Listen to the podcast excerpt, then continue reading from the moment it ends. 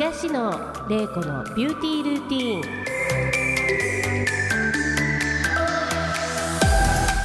皆さんいかがお過ごしでしょうか？東野玲子です、えー6月も終盤になり本日は25日ということで給料日の方も多いのではないでしょうか？嬉しいですね。で皆様はその際何か買い物をされますか？それとも買ってしまいましたでしょうか？はい。私はですね最近歯のホワイトニングのマシンを購入いたしました。レディッチのホワイトニングバージョンで専用クリームを塗って歯にライトを当てて白くなるお家でできるホワイトニングになります、えーこちらですねすごく歯が綺麗になるので私はすごく最近お気に入りで使っているんですけれども仕事柄すぐに美容グッズを買ってしまうというのが私の欠点でしてまあでもなぁと思いながら美は一日にしてならずですので頑張って稼いで美容グッズを買っていきたいと思います。それでは今回も東野玲子のビューティールーティンのスタートです。この番組は株式会社コージーの提供でお送りいたします。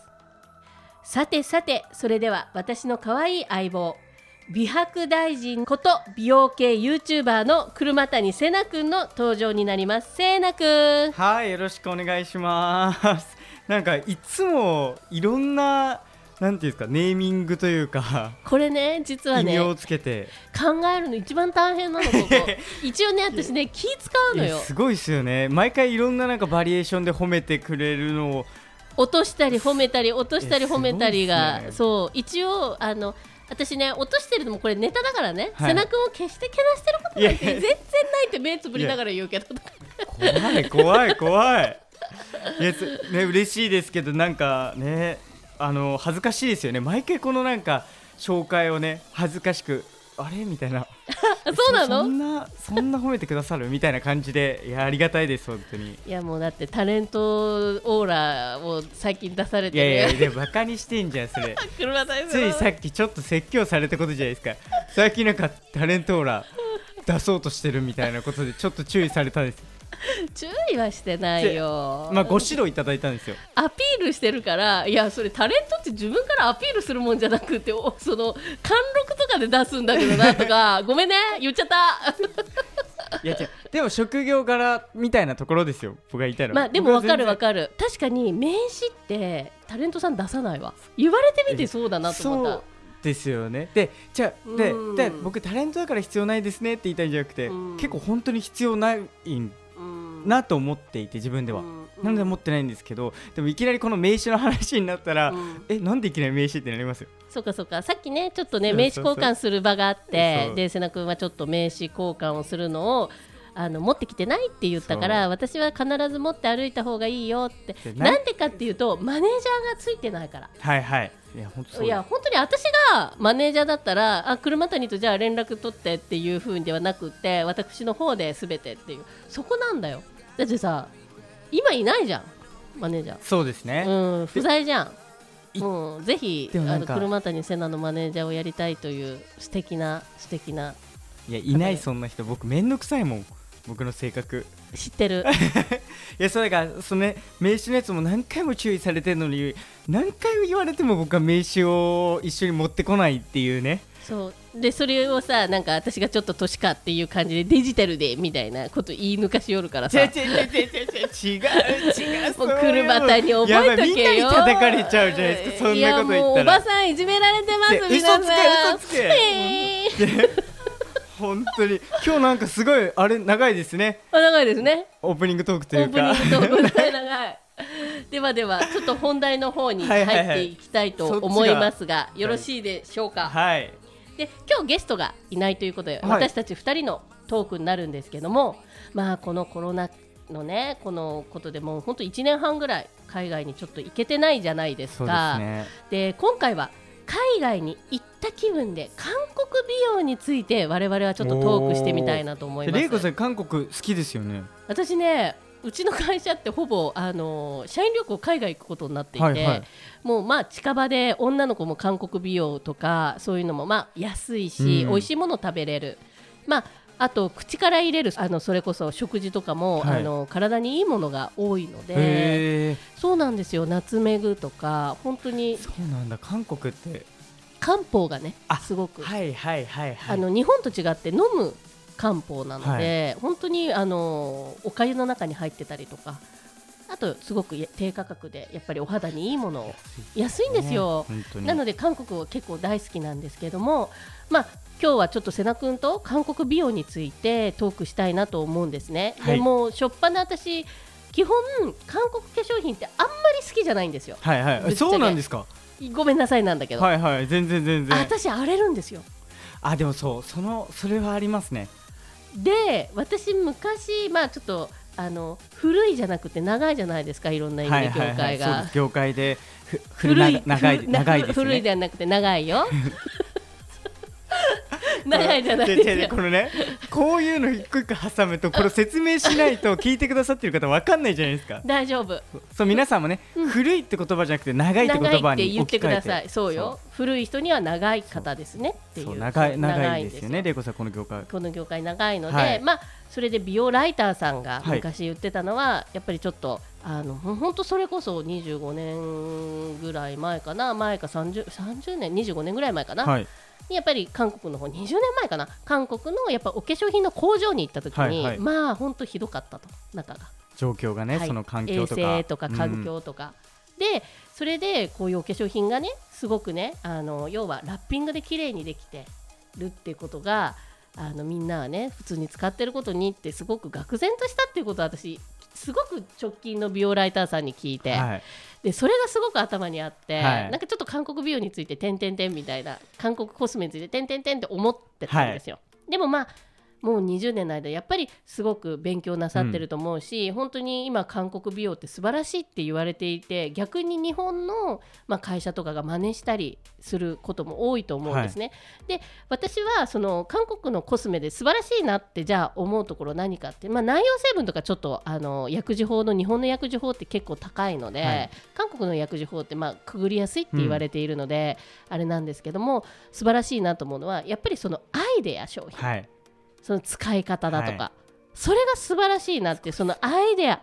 そのアイデアの出し方が素晴らしいので、うん。やっぱりそれは逆にこっちも真似してっていう形で作らせていただいた、うちの場合はピーリングパッドっていうのがあるんですけどもあれもやっぱちょっと韓国の,、うん。あのアイテムをちょっと真似したような感じでさせていただいたんですけどもやっぱりその韓国コスメでいいところってプロ目線で言うとそのやっぱりそのなんか見せ方が上手とかっていうのはあるその通りですね。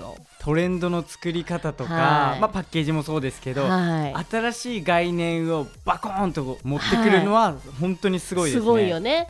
ただ内容成分が私ちょっといまいちほらハングル文字も読めないし、はいはい。ただあの私は香料でかぶれるみたいで顔は、はでそういうのも平気で私強いんですよ顔、はい。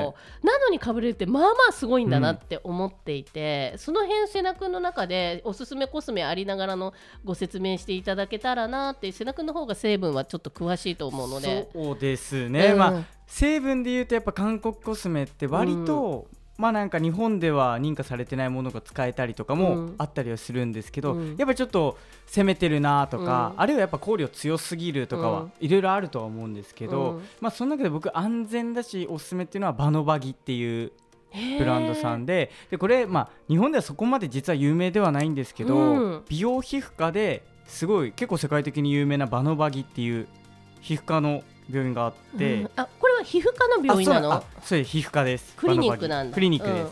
バノバギ。ってそこから出てるコスメなんですけどうん。何が出てるの？えっと、美容液とかうん。美容クリームとかパックとかも、まあ、今いろいろ出てるんですけど、うん。あのークリニックの皮膚科の先生が作ってるので、うん。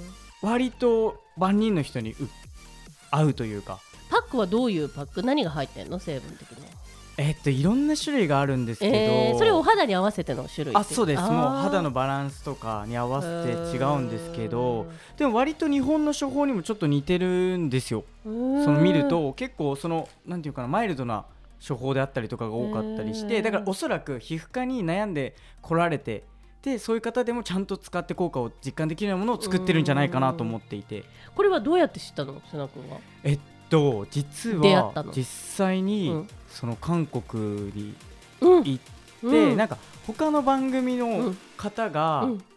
アベマなんですけど、うん。がセッティングしてくれて、こういう有名な美容の先生がいるんですよと、皮膚科の先生がいるんですようんと言って、で会いませんかって言って、一緒にお会いしていろいろ対談とかさせてもらったりとかして知ったんですよなるほどね。あやっぱり出向いていつか行きたいね一緒に。行きたいですね。で僕あんま詳しくないんですよ言うて。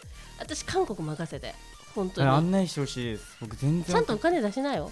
当たり前じゃないですかだってもうそれはもう。もう ご飯とかグッズでーすとか言って 言いそう。言いそう。言いそう。言いそうせな。お金持ってんじゃないですかレイコ先でもまあ玲子さんはねお金お金もう持ちすぎてて困ってるからそれをどれだけ消費するかっていうのはね。本当に騙されちゃいけませんよ。瀬名はすごいとこ住んでますからね。いやでもだからそうやって言うけど本当にいいとこ住んでないのに 本当に悪いそれ。悪いね。もう僕の家なんてマジで。いやいやいや本当タワマンでね素晴らしいと思うね。ああばばばばばわわわわわわわ はいそうなんだ。その、えーと、とバノバギの国に、まあそのまあ、韓国行かれたということなんですけれども、はいはい、私も実は韓国行ってちょっと施術してたことがあって、はいはいはい、まあ、トータルで1回50万ぐらいの施術をえ？5回受けましてですね。整形ですか？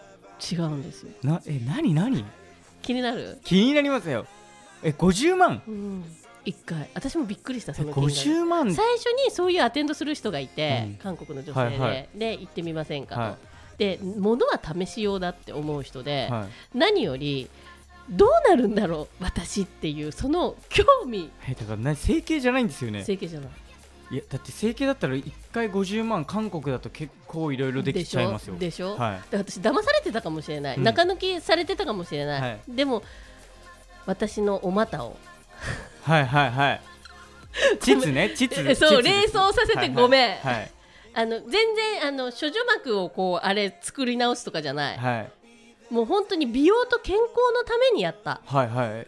全然意味わかんないですけどどういう？要は膣を要は中って年齢が伴うと硬化って硬くなってくると、はいはいはい。膣の中が。聞きますね。きあ聞きました？で本当に膣膣のあの取扱書っていう本があるんですけれどもそこにもまあちょっとそういうようなこと書いてあるんだけど、年齢するとやっぱり筋肉だからそこ硬くなってきてはい。硬化すると、そうするとやはりお肌にも良くないしその美容にも良くないっていうふうに言われていて、はい。じゃあそれを改善するためにどうしたらいいかっていうことをちょっと美容のね高級レベルの奥様たちがいるんですよ。はいはい。でその中で一人私韓国で膣の施術をしていただいたのって言った女性がいてはいはい。え何？ってそれどうしたらいいの？って言ったらうーん紹介するわって言って私はそこで韓国のそのまあ施術するところに行ってしていただいたちゃんとしたクリニックなんですけど、はいは行ったんですね。でその話はじゃあ後半でおね話しさせていただこうかな、なんだこれどういうまたぎ方してるんですかそれ。いやいろんな意味でのまたぎ方させていただこうかなと思うので、はいはいセラ君ちょっとやばいでしょこれ。やばいっすね。もうぜひ、面白い。ツッコミどころ満載ですけどね。満載だよ。じゃあ後半で。はい後半でよろしくお願いいたします。はい。東野玲子のビューティールーティン後半も韓国美容海外美容についてトークしていきたいと思うんですけれども先ほどちょっと膣のあのまあお話をさせていただいてはいはいはいはい施術をお話ししていただいて本当に申し訳ないんですけど最近実は女性の美容で日本で膣トレってすごい流行ってるんですよ。うん聞きますね聞きますよね。聞きますうん、でそのために、まあ、オイルを入れたりとかうん膣の中をきれいにしようとか、まあ、膣が要は美容につながっているということで、まあ、本当に膣って粘膜なので経費吸収半端なくいいんですね、なので膣の中でやっぱり悪いタンポンだったりとかその髪が悪いこうなんかあの漂白で洗ったものとかを1ヶ月に1回をね1週間ずっと入れてたらやっぱりお体に何か異常が出たりってするよねっていうことでなんか布のナプキンとかもすごく流行ってると思うんですよ。ええはい知らないですでこの前のビューティーワールドも実は本当に膣の中の膣トレのお話あの商品ってたくさん出てたんですよ。ええはい、なので今これからブームで実は東野もうかれこれ45年前にこんなことやってたんだっていうトークをちょっとさせてもらいたいんですけど、はい。よろしいでしょうか、はい何ですか？何ですか？若干痛いです。はい。聞いただけで。大丈夫？うん痛いの苦手なんですよ。なんかそのイメージするとねこの健常時って骨僕出てるんですけどそれがムズムズして これマジもう小さい頃から血とかがダメなんですけどまあじゃあちょっと一応。じゃあこう思ってそれをやってて、私が超苦しんでる姿をちょっと離れ離れ叫んでる。あそそういう楽しみ方をそういう楽しみ方。ほら恨みある小生だわなんだかんだ、えーなんもないですよないかないかないか。まあまあ、はい。あのですね、はいはい。まあ本当病院に行きました、はい。でクリニック連れてかれて。でまあ本当はどういうことをやるかっていうと今顔リフトってすごい流行ってますね、はい流行ってますね。顔にねリフト、うん。要はあれは何？コラーゲンを巻きついてる、まあ、いろいろあると思うんですけどコラーゲンのなんか結構いろんな針がはい。入ってるのをこうやって入れて引き上げてでそれが溶けて肌綺麗にもなるしはい。そうですよね。引き上がるし。で私は何が巻きついてたかっていうのも全然分かんなくて、はい。最体も。で分かんないんですけどそれをまあ膣にやったんですよ、はいはいはいはいはい。で要はそこのまあ部分をこうクリームで塗って要は麻酔ですよね。で30分後に始まったんですけどまあ痛いわ。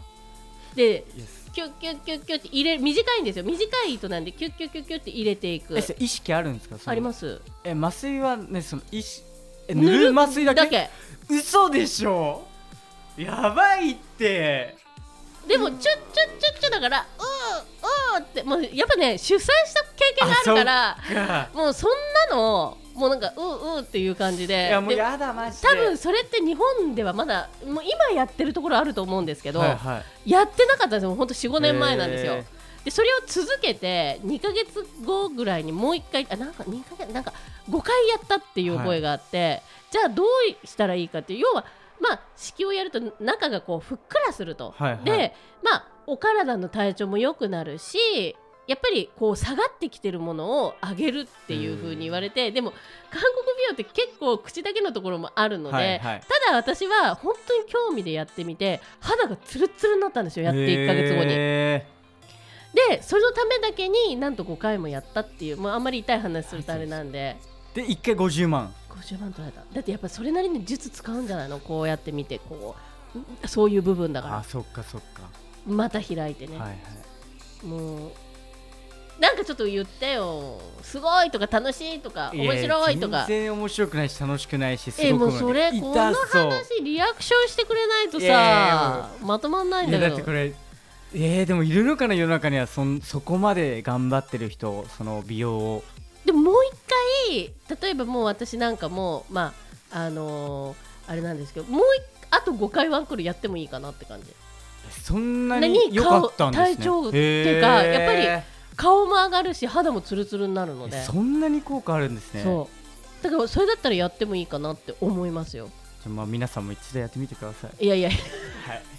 なんだよそれ。いやだって僕に関係ないですもん。ちょっと失礼ですけど。いやいやそうだけどさ相棒だから話膨らませそうてよでも僕が実践できない美容じゃないですか。どうなんだろう？男性もいけんのかな？お尻。でもねいやでも僕絶対やんないそんな痛いのもまあ調べたらあるかもしれないですよね。あるでもあるやったなんて男性聞いたことないです。けどだって割と多分まあ自分で言うのもなんですけど男性美容の中では僕割と走ってる方だと思うんですよね、うん。先を。うん。でそういう人とも話すけど聞いたことないんですよ。そそういうの。でねあのそれがあって5年後経つじゃない。最近それこそ本当にハイフを膣に当てるみたいななんかそういうクリニックもあるみたいよね。聞きますね。その筋筋肉をや、うん。柔らかくしたりとかちょっと鍛えてあげるじゃないけど、うんうんうんしてあげてね、聞きますけど。もう私5年前に針でやっとったって。意味あるのか何でもありだな美容って本当に。何でもあり。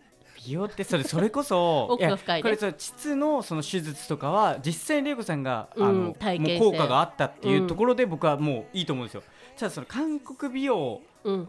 はその日本美容もさらにやっぱそのビジネス集っていうのはすすごいじゃないですか私はねこの膣に関しては もうなんか膣のトレーナーみたいになってきてちょっと洗脳されてるんだけど。膣先輩と言いますよ やめてもらっていい？膣に関してはまあ膣先輩でお願いします。はい、膣先輩本当に。まあでもなんかまあね韓国ってその美容の会社というかけコスメ会社が3000以上あるんですよ。あのあすごい。そう3000以上会社が3000以上で、はい。ブランドはもっとあるんですよ。あなるほどなるほどなるほど。一社が10ブランドやったりとかしてるもんね。ってことでめちゃくちゃ結構無数にあって、うん。だからなんかもう勝負競争がすごすぎてもうあれやこれやといろんな話題を持ってこようとする。作り出すとか。虚構なものが多くて。だからそこを見極める力とかないと大事だよね。そうそこがなんか整形にしろコスメ選ぶにしうん。ろ結局韓国美容、まあ、日本もそうだと思うんですけどうん。重要だなとは思うんですよね。確かに。確かに。え瀬名君はもしまあうーんと若い女の子が行ったりして気をつけなきゃいけないよとかっていうの何かある？韓国美容選あの、まあ、例えばパック1個でもさ選ぶの、はいはい。私はもう賞味期限気をつけてみなさいとかって言うしかないからはい。内容成分みんな違うからなんかまとめ替えとか結構あるじゃないですかパック、はい。えっともういやどうしてもこれをこういうふうに選びなさいは難しいんですよ。たくさんありすぎて。うんうんうん。でその中からいいのを見つけるのが一番難しい作業だと思うんですよね、韓国コスメって。ハングル文字だしね、はい。うん。でだからこれはやらない方がいいっていうのがあるんですけど、うんうんうん。あのちょっと失礼かもしれないですけど、うん。韓国のコスメショップってどこにでもあるじゃないですか。そのそこら中に。あるある。であの方たちってより日本よりもそのなんていうのかなアルバイトのクオリティがそこまで高くないことが多い、うんうんそのうん言い方え失礼になると申し訳ないですけど。りみたいな人多いですよね。そうですね。だから、うん、本街歩当にいてると。日本よりもコスメのプロというよりかは売るプロみたいなところがやっぱ強くて、はいはいはい。なので全員が全員じゃないですよもちろん。もう保険はめっちゃかけるけど、うんスタッフさんがおすすめするものを買わない。これは結構重要で。私すぐ買っいちゃう。やそうだからそう日本 日本ではやっぱりなんていうのかな。よりもうちょっとクオリティとか品質を求められたりしてるような気がするんですよ。で韓国のがもうよりやっぱ販売の方が強くて。なるほど、ね。なのであのゆっくりちゃんと下調べをしてからそこのブランドに向かってほしいってことね。私 IKKO さんの本見てすごい勉強していったもんね。えいっこさんがそういう本を出してるんですか？なんかそういうなんか韓国のさツアー雑誌みたいなのこうやってじーって見て。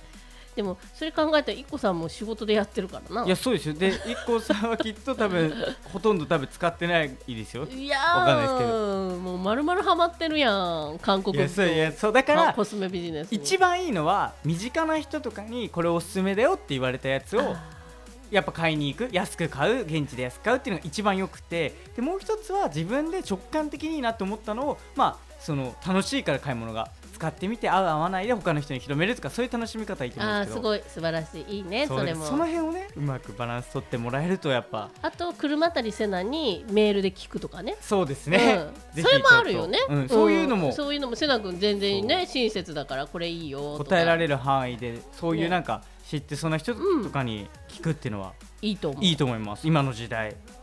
でまあコスメ。だんだんだんだんまあコスメってこうだってなってるんだけれども美容整形すごくない？韓国。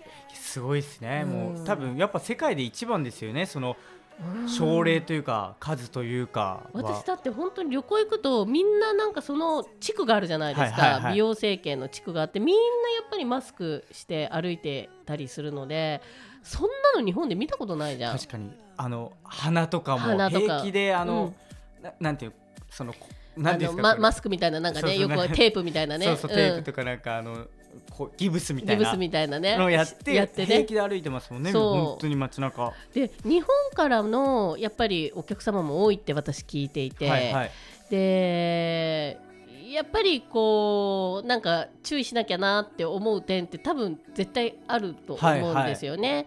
で本当にやっぱり症例数が多いからそれなりに上手だっていうふうにおっしゃる方もい,、はい。らっしゃれば、まあ、日本の医療のあの先生たちと考えてまたまたちょっと違うんだなって、うん。私もクリニックの先生とか仲いい方多いので話したりするんですけれどもやっぱどうどう違うかなって瀬名君から見て思いますあかーまあでもこれいろんなクリニックの日本のクリニックの先生に聞くんですけど、うん。やっぱり上手い人は上手い。それ日本でもそうだと思うんですけど結局韓国って競争がすごいんですよね整形も、うんだからもう価格勝負になっちゃって安く早く数を回すみたいなのは日本よりも多いから、うん。だから選び方として失敗する可能性が日本よりもあ多い。ー高くなる。逆にねやってる。うんたデだザインで上手な先生も多い。日本より多い。っそうなんね。ていうのもあるし安いっていうね。だから結局うん当たりを見つけることが確実にもう確率高くできるのであれば韓国でやるべきだと思うんですけど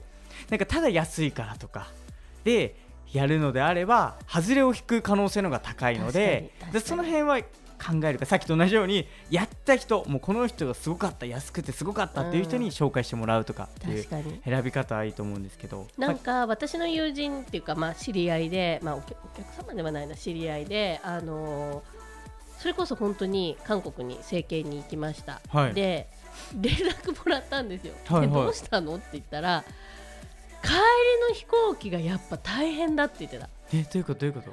要は怪我してる状態で帰んなきゃいけないじゃん、はいはいはい。あそういうことね。1でヶ月は韓国にいられないわけだから、で抜歯して戻るんだけど要はそれで鼻ずれちゃったとか。そっか飛行機の気圧があるんであるって言ってたあと目がやっぱすぐポロンって取れた時すぐなあとやっぱちょっと産んだらさそのアフターの病院がないじゃん。確かに。日本帰ってきた。韓国行ってじゃあまた抗生物質使って言ったら、やっぱりその整形美容外科にまた行ってでそこでやっぱ先生とお話しして、韓国でやったっていうことで、まあ、その抗生物質打ってもらったりとか、まあ、治さなきゃいけないのとかあとよく言われたのがデザイン性にすごく飛んでるんだけどもやっちゃいけないデザイン性高くしすぎるとか、はいはいはい。そっちに走られちゃって変な話骨が本当に削りすぎちゃって、崩れちゃったとか。なんかねやっぱねそういうことも中にはあるって聞きました。確かに今ので言うとやっぱコミュニケーションって一番重要じゃないですか。重要。カウンセリングとか、うん。でこっちの先生とかも何でも美容室とかでもそうだと思うんですけどやっぱカウンセリングがちゃんとできないといい髪型にならないとかってだからカウンセリングが一番重要だと思うんですよ。それ韓国じゃ絶対できないんですもん。言葉のねコミュニケーションでそ通訳の人返してもえもうちょっとこういやもうちょっとこういうニュアンスでそわかる？そう。僕私もそういうとここだわっちゃうからそこだけ気合うねこだわり。そうですね。だって整形なんてねあれもなんかあれですよね。結局ちょっとパーツがこれくらい違うとかバランスとか重要じゃないですか。だからこの鼻にしたいですって持っていけばいいわけじゃないしこの目にしたいですでもないからだからニュアンスが大事になりますよね。確かにコミュニケーション取れるようにやはり先に日本のねあの病院に行っていろいろ研究してそうですね、うん、それから行かれることが逆にいいんじゃないまあかなと。思う、それくらいやってからやっぱやる方が、うん安心安全だよそうでねすね。長く見て。長く見て確かに。やることに対して私も抵抗もないし、なんかあいややった方がいいと思うので、その辺しっかり安心安全を持って行かれるといいんじゃないかはないと思い本当ますね、にその通りだと思います。すいません。なんか韓国の美容についてちょっとお話しさせていただいたんですけれども、この辺で。熱くなっちゃいましたねなんか。熱くなったね。面白いやっぱ美容トーク面白いですよね。ね。はい。というわけで第12回あっという間にエンディングのお時間です。瀬名くんありがとうございましたこの番組東野玲子のビューティールーティンではリスナーの皆様からメッセージをお待ちしております。美に関することお悩みでも構いません。精一杯お答えさせていただきます。宛先はセナレイコ .beauty.gmail.com セナレイコは SENAREIKO ビューティーは BEAUTY セナレイコ .beauty.gmail.com たくさんのメッセージお待ちしております。それではまた次回このお時間でお会いしましょう。この番組は株式会社コージーの提供でお送りいたしました「